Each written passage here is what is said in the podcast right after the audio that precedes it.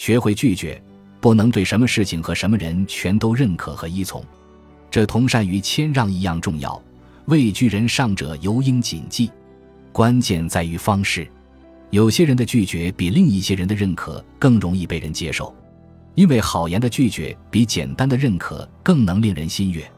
很多人总是把“不”字挂在嘴边，事事让人扫兴。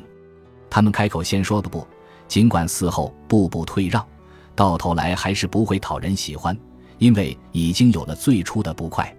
对任何事情都不要断然拒绝，应该一点一点的让人打消念头。拒绝不应是全盘否定，那样会使人断绝指望。任何时候都要留下些许希望，从而减轻拒绝引发的苦涩。用李玉田充实会的空白，让好言弥补行动的缺憾。不语是说说容易，但却需要认真掂量。